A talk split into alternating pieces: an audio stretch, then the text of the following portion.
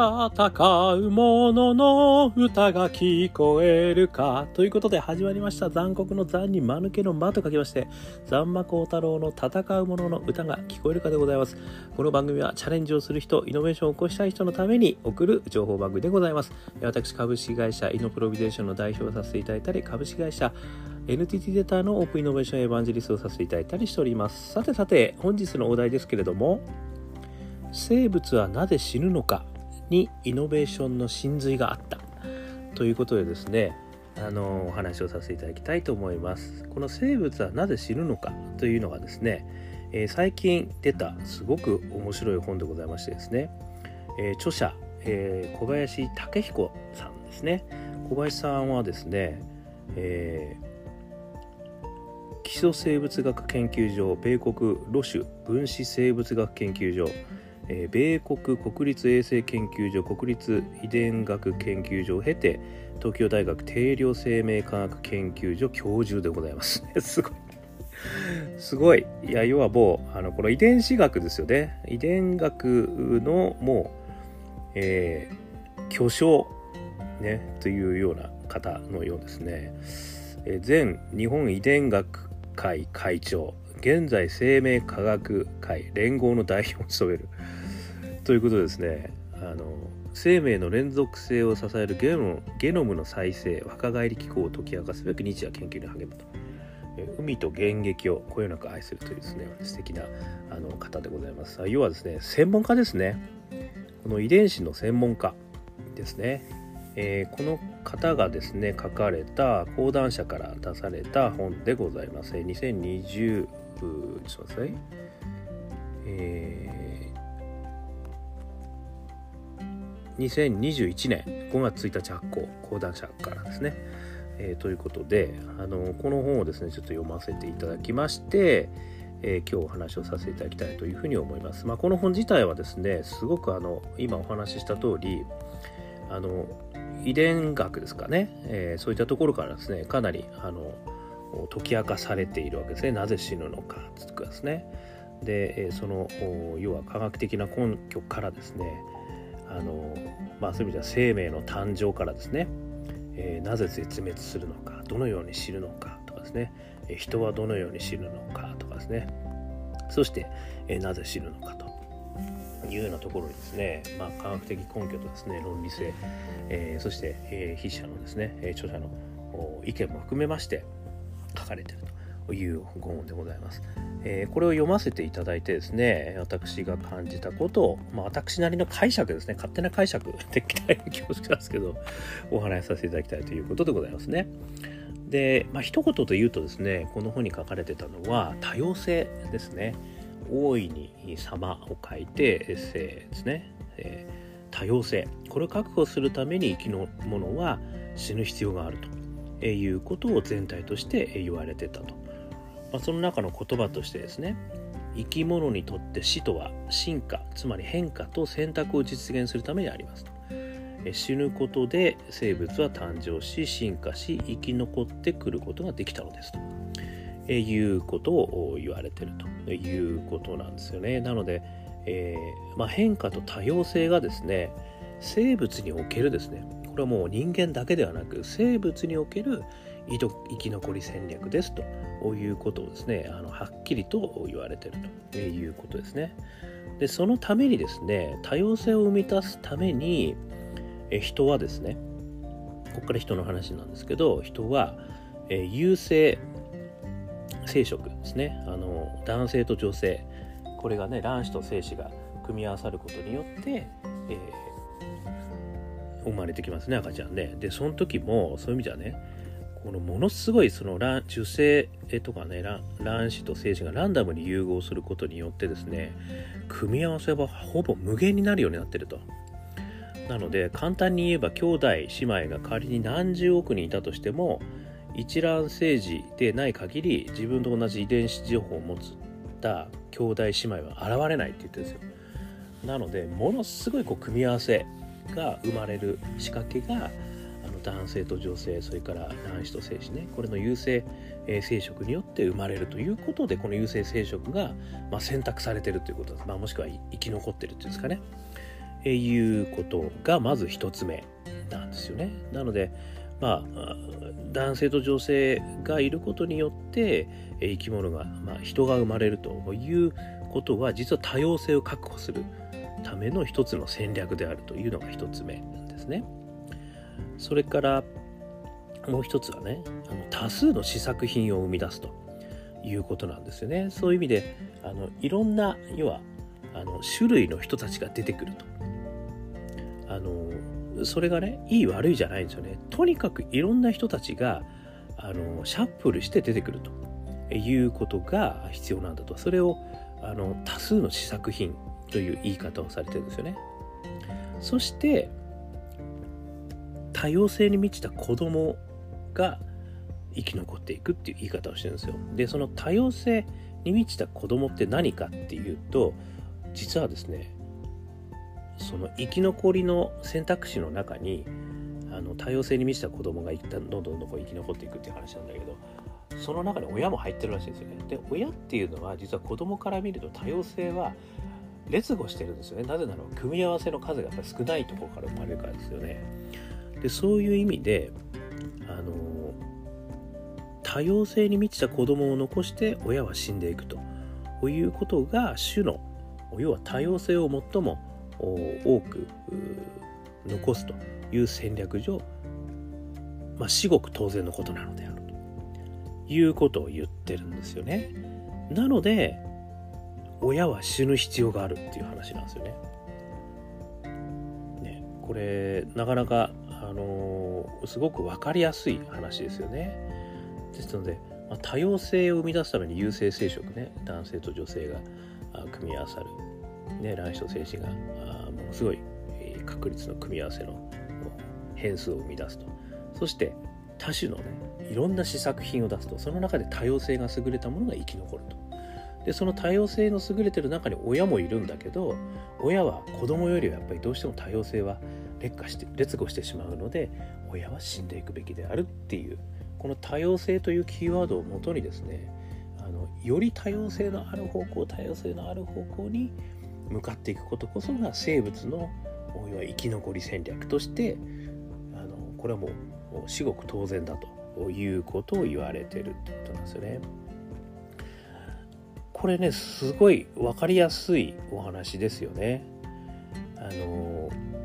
よくでダーウィンの話もよくありますけど、まあ、ダーウィンが言ったかどうかは別とし有名みたいな話もありますけどね。より多様性のあるものが生き残る。より変化に適合するものが生き残るでしたっけ？なんかねそういう言い方をされることもありますね。あれと非常に似ているんですけれどもあの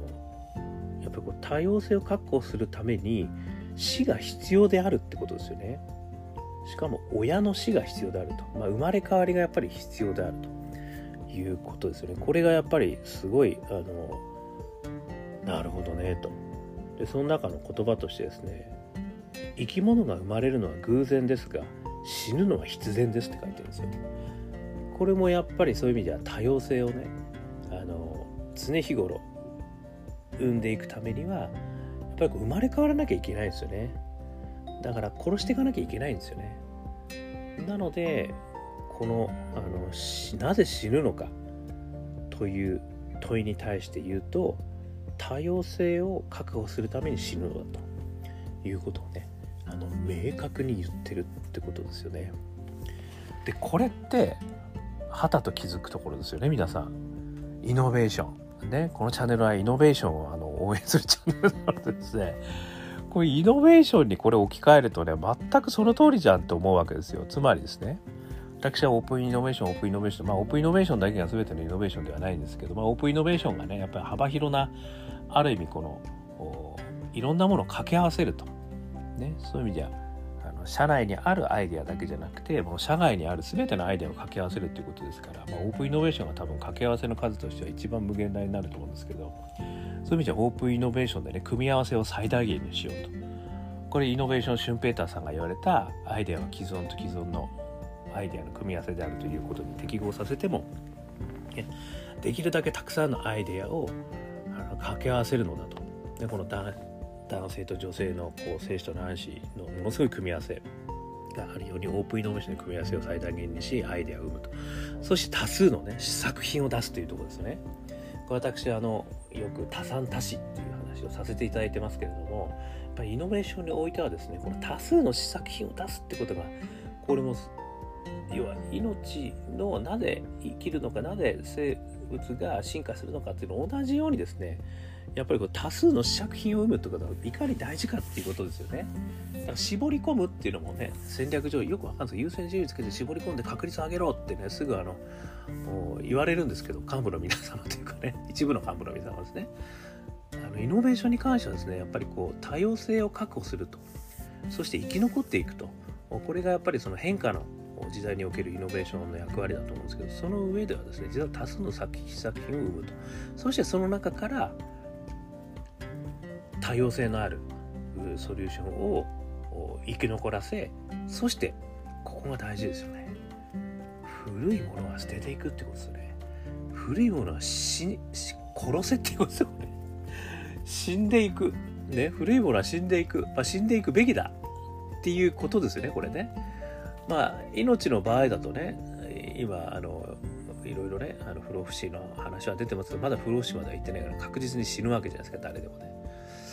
だけどソリューションって下手したらねなかなか殺せないですよね。これなかなかねソリューションを殺せないあのね大企業ってありますよね。これはねなかなか大変なんですよそうすると。だからここもねすごい勉強になりますよね。やっぱり死ななきゃいけねえんだっていうところですよね。死なないとやっぱり多様性は保てないよっていう、まあ、ここがね本当にあのイノベーションのジレンマでもあり企業30年説でもありっていうことなのかもしれないですね。そこに真髄があるのかもしれないですね。要はその生物の原則としては多様性を生むために、えー、死んでいくことが必要であると。いうのが大原則であるにもかかわらず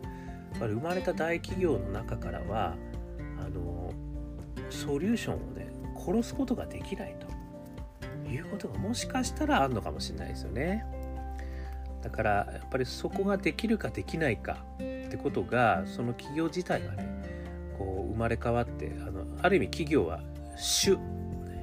えー、生物における種人とかね、えー、サールとかね、いう種とねもしかしたら同じと捉えたとするとですよ。その種が生き残るためにはですねやっぱりあの死んでいかなきゃいけないんですよね。ど何かが、ね、もしくはちょっとねきつい言葉ですけど殺さなきゃいけないと。終焉させなければいけない。それによって多様性を確保していくっていうことがねあのいかに大事かってことをねあのこの本からねあの学ばさせていただいたということでございましたなかなかねこれはあの死ぬ、ね、まあ自分自身がなぜ死ななければいけないのかねあのいう話もねよく考えてみるとすごい素朴な疑問シリーズで出てくるじゃないですか。ねいやだってずっと生きてたっていいじゃんと。ねまあむしろむしろずっと生きていたいよと。ねそういうふうにこうあの長生きしてね世の中がどんどん変わっていくのを見ていきたいしというふうに思うんだけどでもそれは人という種におけるあの絶滅を促すっていうことですよね。逆説的に言うとね。だからある意味自分は死ぬ、ね、ことによってあのもっと子孫の多様性がねさらに高まってそしてあの適合することによって種が残っていくということですよね。だからあのある意味ですねあの死ぬのはこれはあのこれも一つ書いてるんです利他的だと。利他的に死ぬって書いてるんですよ。これすごいですよね。だから実は死ぬってことは利他的であると、ね、いうことが一つねまたあの結構ねこれはちょっと勘違いしてほしくないんですけど死ねやいいっていう話じゃないですよ。死ぬということは実は死死そもそも残すということであると、ね、いうことそのあのドライブする原動力を作る力であるということをねあの言ってるということなんですよね。なのでこれはねやっぱビジネスの世界でも多分非常にこう変化の激しい時代ね多様な世界まあそういうのはもういつの世界だと同じだと思いますけどぱ生き残っていくためにはね企業という種が生き残っていくためにはやっぱり多様性を生むためにねオープンイノベーションで、えー、いろんなアイデアを生みそして多数の試作品を出しそして多様性に満ちた子供を残していくと、まあ、ソリューションを残していくと。そして、ね、前にあったソリューションは捨てていくと。いうことがねあの非常に重要だとよっていうことがねここからもなんか読み取れたなっていうことがちょっと今日のお話の肝でございました、えー、ちょっとねこの本はねもう少し実は書いてあるんですよ。あのそれはね明日以降またお話話したいと思いますけれどもあの何かっていうとですねあの長生きしたいと思うじゃないですか。ね、人間はなぜ長生きしなきゃいけしたいと思うのかみたいなこともねちょっと書いてあったんでそれはまたねあの明日にでもお話しして後ほどねお話したいというふうに思います。ということで、えー、今日はですね、え生物はなぜ死ぬのか、えー、という本ね、え小林武彦様ですねそして発行が講談社様それから2021年5月1日に発行された「生物はなぜ死ぬのか」というお話からですね、え、ビジネスの生き残り戦略もしくはイノベーションの真髄ここについて、え、お話を巡らしてみ、えー、ました。えー、このチャンネルはですね、こんな形で、えイノベーションに興味のある人、ね、チャレンジしたい人、そういう人たちに参考になる情報を提供する番組でございますので、えー、もしよかったら登録していただけるとですね、毎日配信が届きますので、頑張って毎日配信してます。聞いてくれたら、登録してくれたら嬉しいです。あとはね、いいね、えシェア、お待ちしております。それから、残酷の谷間抜けの間光る太郎のね、えー、Facebook、それから Twitter ありますから、そこにね、登録していただければ、えー、一言メッセージを添えていただいて、えー、申請していただければですね、えー、いろんな対話もそこから広がると思いますので、一緒に勉強していきましょう。ということで、今日も聞いていただきまして、どうもありがとうございました。それでは皆様、頑張りましょう